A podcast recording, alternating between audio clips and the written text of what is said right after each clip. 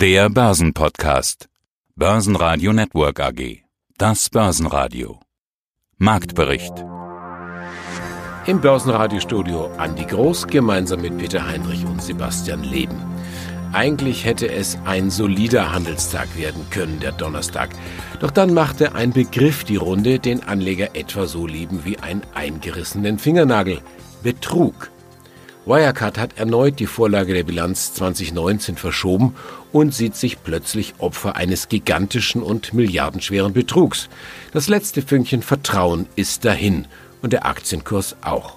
Unglaubliche 70 Prozent ging es in der Spitze nach unten und so ziemlich alles wackelt. Die Banklizenz, die DAX-Zugehörigkeit und der Stuhl von CEO Braun gleich mit. Sie hören heute Moimir Linka und Rechtsanwalt Robert Perez zu eben dem Thema Wirecard. Außerdem Heiko Geiger von von Tobel zum Streaming-Platzhirsch Netflix sowie die Kapitalmarktstrategen Carsten Röhmheld von Fidelity und Heiko Böhmer von Shareholder Value. Alle Interviews hören Sie außerdem in voller Länge auf börsenradio.de und in der Börsenradio-App. Mein Name ist Moimir Linka und ich bin CEO der Acquif International, der unabhängigen Vermögensverwaltung in Zürich. Spontan Interview, ganz klar, wenn eine Wirecard-Aktie, ja, fast 70 Prozent fällt. Irre. Ich meine, das erschreckt natürlich jeden Anleger im Depot. Die Vorlage der Geschäftszahlen wurden verschoben. Gestern hatte ich noch im Abendkommentar witzigerweise kommentiert, mal schauen, ob sie wirklich kommen. Aber da scheint doch wirklich mehr dahinter zu stecken. Die entscheidende Frage ist natürlich auch, rausschmeißen aus dem Depot. Was machen Sie als Vermögensverwalter, wenn Sie Wirecard im Depot haben? Ja, also zunächst mal guten Mittag an die Zuhörer und äh, hallo Herr Heinrich. Äh, es, also lassen Sie uns mal strukturiert vorgehen. Das, was dort passiert, wir sprechen immer noch über ein DAX-Unternehmen. Und ich möchte gerne einige Passagen zitieren oder beziehungsweise mit einigen Passagen. Ich habe hier gestern für, für, ein, für eines der größten Online, Online-Plattformen cash.ch habe ein Interview gegeben. Und dort habe ich etwas gesagt, wo natürlich ich heute nach wie vor zu stehe, aber heute ist die Situation natürlich eine gänzlich andere. Wirecard ist vom Anbieter für Porno- und Casino-Seiten extrem schnell gewachsen, war brutal erfolgreich und das war natürlich ein Lernprozess, den Wirecard nicht mitgenommen hat und in keinster Art und Weise nachvollzogen hat. Wir sprechen um DAX-Unternehmen und das, was da passiert, ist absolut skandalös. Ich habe gestern gesagt, ich rechne nicht mit einer negativen Überraschung. Negativer kann sie nicht sein und natürlich eine komplette Fehleinschätzung von mir, darüber zu diskutieren oder das rechtfertigen zu wollen, das wäre komplett fehl am Platz. Sie kennen mich auch und alle Zuhörer kennen mich auch dafür, dass ich dazu stehe, was ich sage. Das war eine Fehleinschätzung äh, im, im, im höchsten Maße. Und jetzt müssen wir die Situation bewerten und analysieren, wie sie ist. Natürlich werden wir jetzt nicht bei, jetzt gerade um die 36, 37 Euro, muss man sich mal vorstellen, das Papier nicht aus dem Depot rauswerfen, weil ich will doch etwas, etwas Licht ins Dunkle bringen und das werden die nächsten Tage und die nächsten Wochen zeigen.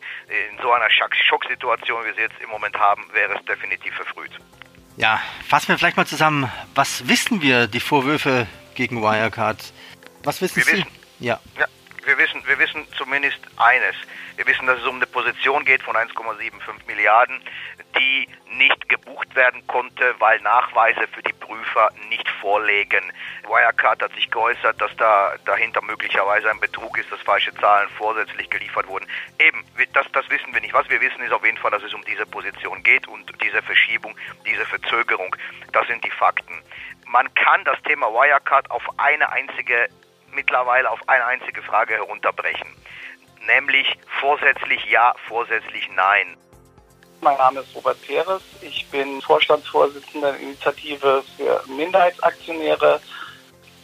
Grund unseres Interviews ist natürlich Wirecard. Die Prüfung der Geschäftszahlen. Ja, Wirecard immer noch ohne Jahresabschluss und das als DAX-Unternehmen. Sie schreiben in Ihrer Pressemeldung, Wirecard verletzt die Regeln guter Unternehmensführung.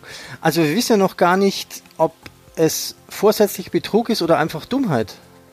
Nein, das wissen wir nicht. Aber egal was es ist, wenn ich jetzt sozusagen viermal die Zahlen verlege und kein Testat bekomme, von der zweiten Firma, also erst von KPMG schon, aber dann die Sonderprüfung durch Ernst Young eben nicht funktioniert hat. Ich glaube, man muss sich äh, lange zurückerinnern, dass sowas überhaupt schon mal vorgekommen ist. Die Aktie ist heute, stand heute jetzt nochmal 65 Prozent äh, gefallen. Das ist ja, das ist ein Desaster. Das ist wirklich ein Desaster für die Privataktionäre. Was fordern Sie jetzt? Was, Sie schreiben ja auch, der Aufsichtsrat muss handeln. Was ist Ihre Forderung? Ja, die Position des Vorstandsvorsitzenden, Herr, Herr Braun, äh, ist in meinen Augen, muss überprüft werden. Also wir, wir gehen natürlich nicht so weit, da äh, Handlungen einzufordern, aber äh, als, als Aktion, aus Aktionärsicht wäre es doch sinnvoll, jetzt für, für den Aufsichtsrat zu handeln. Man weiß ja auch nicht, inwiefern in alle Vorgänge eingeweiht sind oder nicht, dass Ernst Young nicht in der Lage ist, bestimmte Depotbestände zu verifizieren in einer Höhe von 1,9 Milliarden Euro. Das, äh, das lässt tief blicken. Also das ganze Geschäftsmodell Wirecard war ja schon lange ähm, in der Diskussion und ich denke, als DAX-Wert kann man so nicht äh, agieren. Das äh, wirft ein schlechtes Licht auf, auf den DAX wird sicherlich das Unternehmen jetzt nachhaltig beschädigen.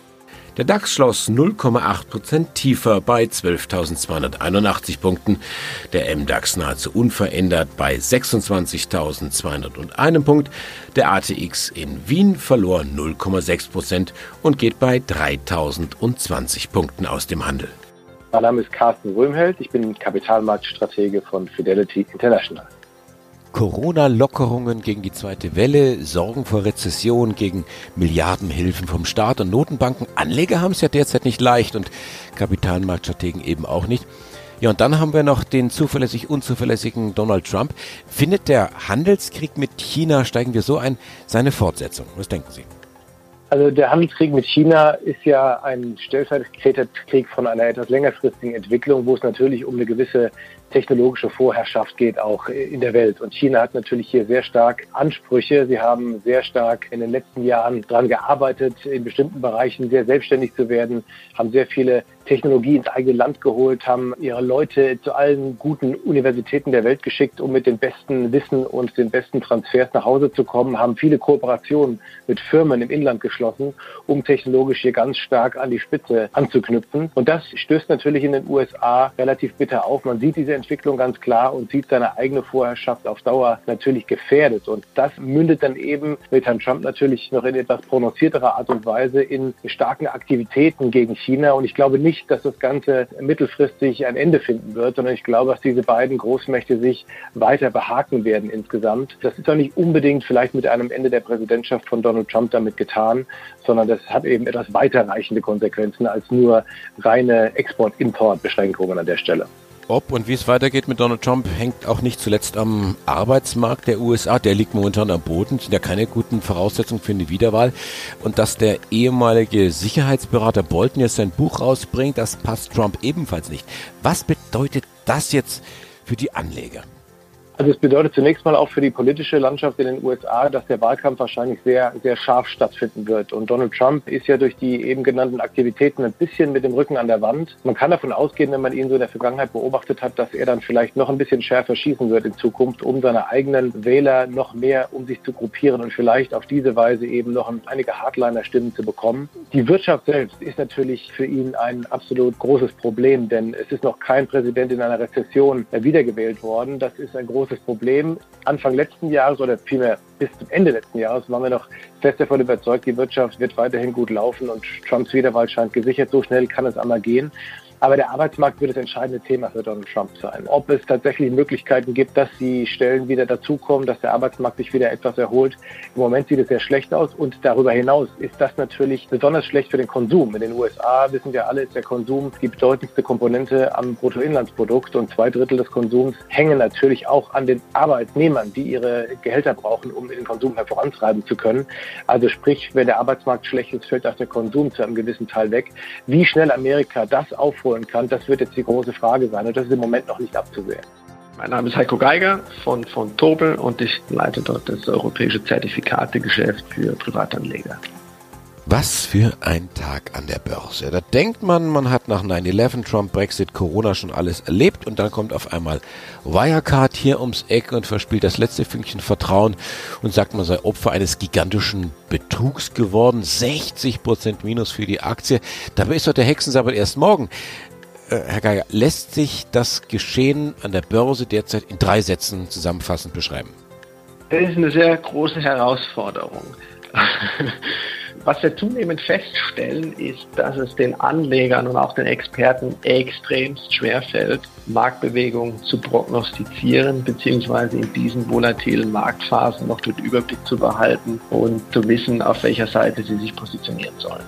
Geht das ein bisschen konkreter? Ja, wir sehen natürlich eine sehr starke Volatilität intraday, aber auch über mehrere Tage hinweg. Die Märkte sind nahezu richtungslos, teilweise doch mit starkem Auftrieb nach oben, dann wieder vereinzelt recht starke Korrekturen nach unten teilweise auch eine sehr selektive Wahrnehmung des Newsflows. Manche Nachrichten werden sehr genau angeschaut und sehr stark darauf reagiert. Sie haben das Thema Wirecard heute angesprochen. Andere Nachrichten, was wir gerade die letzten Wochen auch schon gesehen haben, beispielsweise seitens der Notenbanken, die einfach verpuffen und das macht natürlich den Marktteilnehmern sehr schwer, das Marktsentiment richtig zu handeln und sich eben auch entsprechend zu investieren.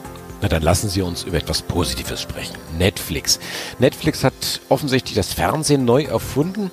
Ist der Erfolg jetzt ausschließlich auf das Thema Corona-Lockdown zurückzuführen, dass die Menschen einfach mehr Bedürfnis hatten, Fernseh gucken, sich berieseln zu lassen?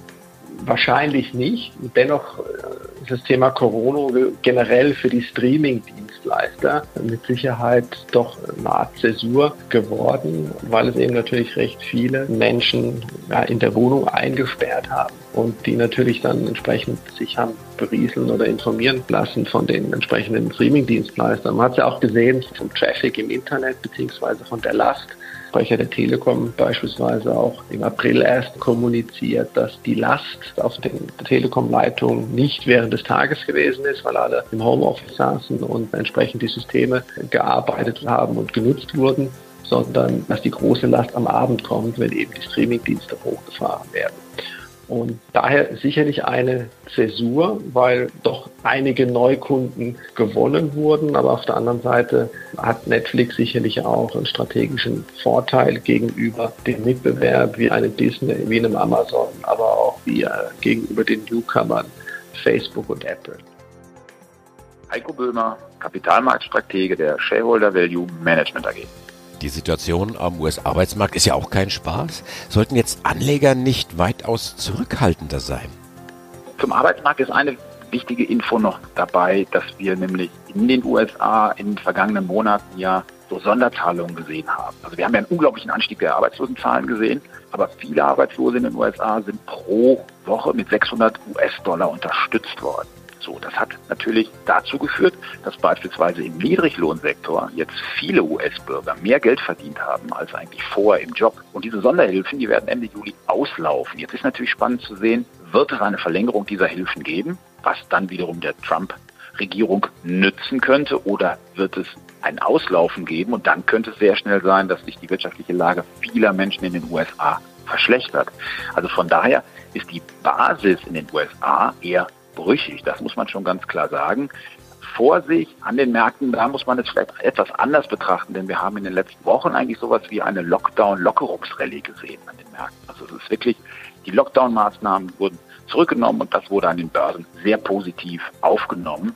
Und diese Entwicklung ist bis jetzt erstmal gelaufen. Spannend wird sein, wie die Zahlen zum zweiten Quartal ausfallen werden, die wir im zweiten Halbjahr sehen werden ab Mitte Juli. Dann wird es dann wirklich spannend sein zu sehen, wie stark der Gewinneinbruch im zweiten Quartal wirklich war. Denn dass es einen Gewinneinbruch geben wird bei der Masse der Unternehmen, das ist natürlich äh, ohne Frage der Fall. Also da werden sich die Unternehmen nicht gegen schützen können und nicht gegen wehren können, denn das haben wir ja gesehen durch die massiven Lockdown-Maßnahmen in den Monaten April und Mai. Dann nähern wir so uns ganz langsam den Einzelthemen. Die Rettung der Lufthansa, das ist ein Riesenprojekt.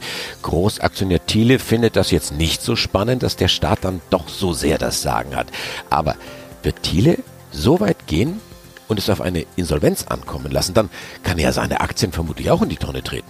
Ja, und das ist wirklich besonders spannend gerade, wenn man sich die Airlines anschaut, denn hier ist natürlich ein Thema auch in den letzten Wochen groß gespielt worden, dass Warren Buffett, der große Value-Investor, seine Airline-Aktien komplett verkauft hat. Und die Einordnung, die Einschätzung der weiteren Entwicklung bei der Lufthansa ist ja wirklich aktuell sehr schwierig vorzunehmen, weil man eben nicht weiß, wie es nächste Woche auf der Hauptversammlung ablaufen wird. Was aber klar ist, und das zeigt auch das Verhalten von Warren Buffett, ist, dass Airlines aktuell eine Spekulation sind und eben kein Investment. So hat Warren Buffett als Value-Investor es wirklich vorgemacht. Er hat die Fluglinien verkauft, komplett und mit massiven Verlusten. Aber er ist so genau seiner Linie auch treu geblieben. Denn Buffett ist ein Value-Investor und er sucht Unternehmen mit planbaren Cashflows. Und genau die können die Fluglinien aktuell nicht bieten und daher kam dann der Verkauf. Also an sich eine logische Vorgehensweise von Warren Buffett. Sicherlich hätte er vielleicht noch einige Wochen warten können, um etwas höhere Kurse zu erzielen, aber auch das muss man natürlich wissen, dass Warren Buffett ein langfristig anlegender Value-Investor ist und Markttiming gehört wirklich nicht zu seinen Stärken und das ist auch das, was er eigentlich immer wieder so äußert. Deswegen war das für ihn nur eine logische Entscheidung, das so zu machen. Bei uns sieht es auch so aus, dass wir auf Unternehmen mit planbaren Cashflows schauen und da sind die Fluglinien derzeit eben nicht im Fokus. Börsenradio Network AG Marktbericht